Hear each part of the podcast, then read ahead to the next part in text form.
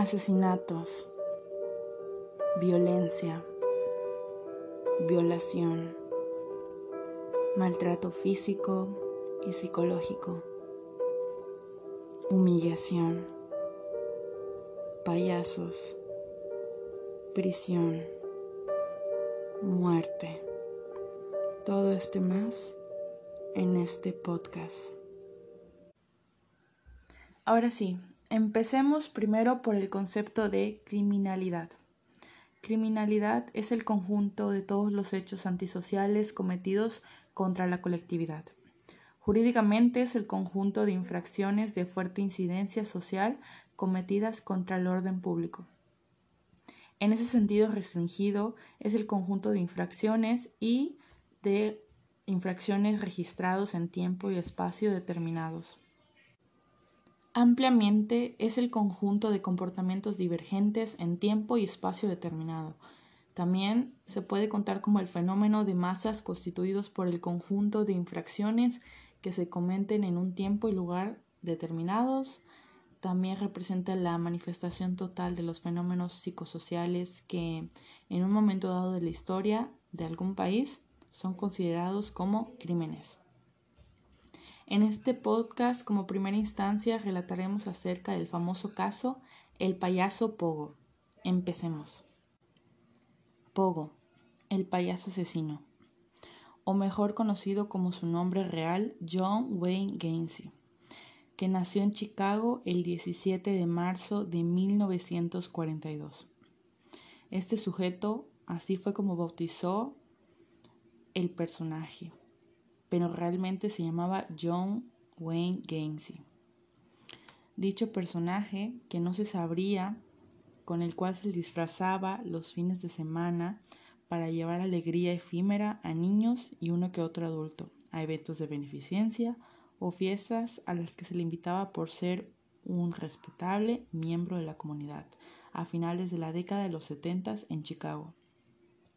En realidad, nadie sospechaba que tras la pintura azul, blanca y roja con la que se pintaba el rostro y bajo su indumentaria, la cual siempre remataba con unos limpísimos guantes blancos, se escondía uno de los asesinos seriales más sanguinarios del siglo XX.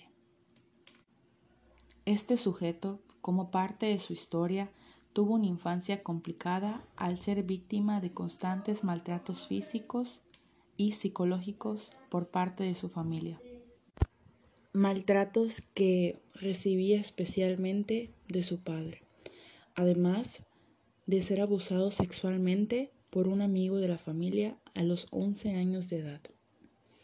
A pesar de casarse con su primera esposa en 1964, John escondía su homosexualidad y tenía un particular gusto por los varones adolescentes. De hecho, en 1969 fue sentenciado a 10 años de cárcel por presunto abuso sexual a un menor. Al salir de la cárcel se compró una casa y se casó de nuevo. Fue a partir de ese nuevo comienzo que él crearía a Pogo, el personaje de un pañazo con el cual Gacy daba shows infantiles. Pogo dejó en su negro historial 33 asesinatos de jóvenes adolescentes, incluidos menores de edad, a los cuales antes de cortarles el último aliento siempre los estrangulaba, sodomizaba y torturaba, incluso por meses enteros en el sótano de su vivienda. El terrible John Wayne Gacy quien por las mañanas y tardes trabajaba arduamente su empresa de construcción y los fines de semana se disfrazaba de payaso, confesó en 1974 que había asesinado a los 33 hombres. Los cuerpos de sus víctimas fueron hallados enterrados en el jardín y en el sótano de su vivienda, el cual estaba atestado de limones y cal para limpiar y desvanecer el olor. Además, de que tenía un río cercano, río conocido como el Desplaine. Por estos crímenes, de los cuales él se declaró inocente usando la estrategia y argumentando tener problemas mentales, un tribunal de Chicago lo condenó el 13 de marzo de 1980 a 21 cadenas perpetuas y 12 penas de muerte. Finalmente fue ejecutado con una inyección letal en mayo de 1994 tras pasar años recluidos en una fría prisión en donde se dedicó al arte. Las últimas palabras de Gacy, según lo que relatan los medios de la época, fueron las siguientes. Matarme no hará que regrese ninguna de las víctimas. El Estado me está asesinando. Bésenme el trasero. Nunca sabrá dónde están los otros. Palabras muy fuertes, pero nada inesperadas.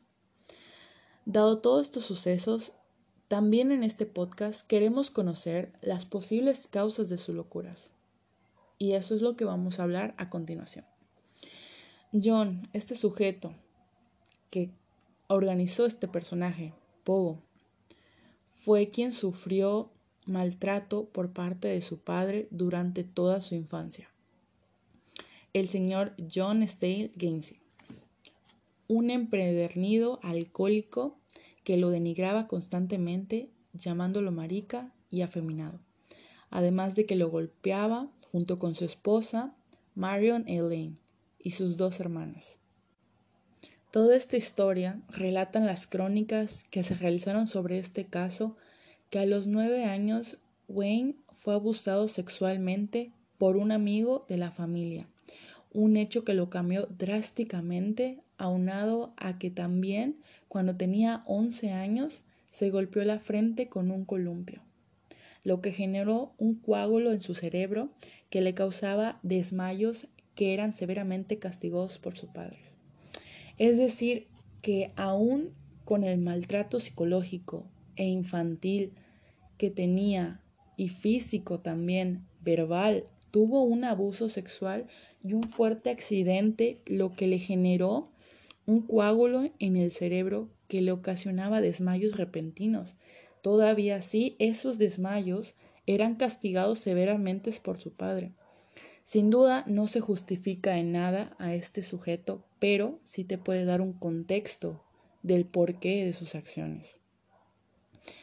Pero bueno, seguimos. Aún con todo en contra, John se inscribió y se graduó de North Business, para posteriormente trabajar gran parte de su vida en la entonces prestigiosa fábrica de zapatos Nombush, ubicada en Springfield, y para unirse después a la prestigiosa Organización Internacional de Negocios Jaices, de la cual llegó a ser y tener el cargo de vicepresidente.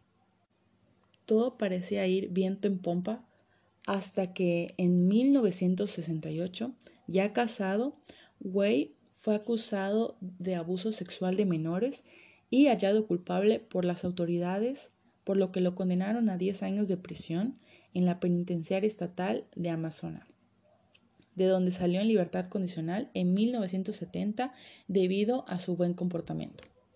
Con una mancha atroz en su haber, ya divorciado, se mudó a Chicago para empezar de nuevo, en donde fundó una empresa de construcción a la cual invitaba jóvenes que conocía en bares o fiestas a trabajar, los cuales desaparecían misteriosamente. Ahora bien, me gustaría relatarles acerca de la captura de John. La captura de Pogo, alias John Gacy.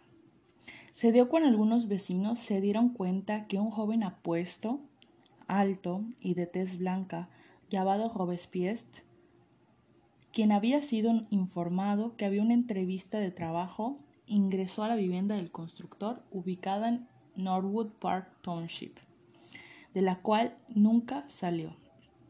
Este suceso alertó mucho a los vecinos, ya que habían testigos que decían no haber sido la primera vez que algún joven apuesto o un joven adolescente entraba a dicha vivienda y nunca se veía salir.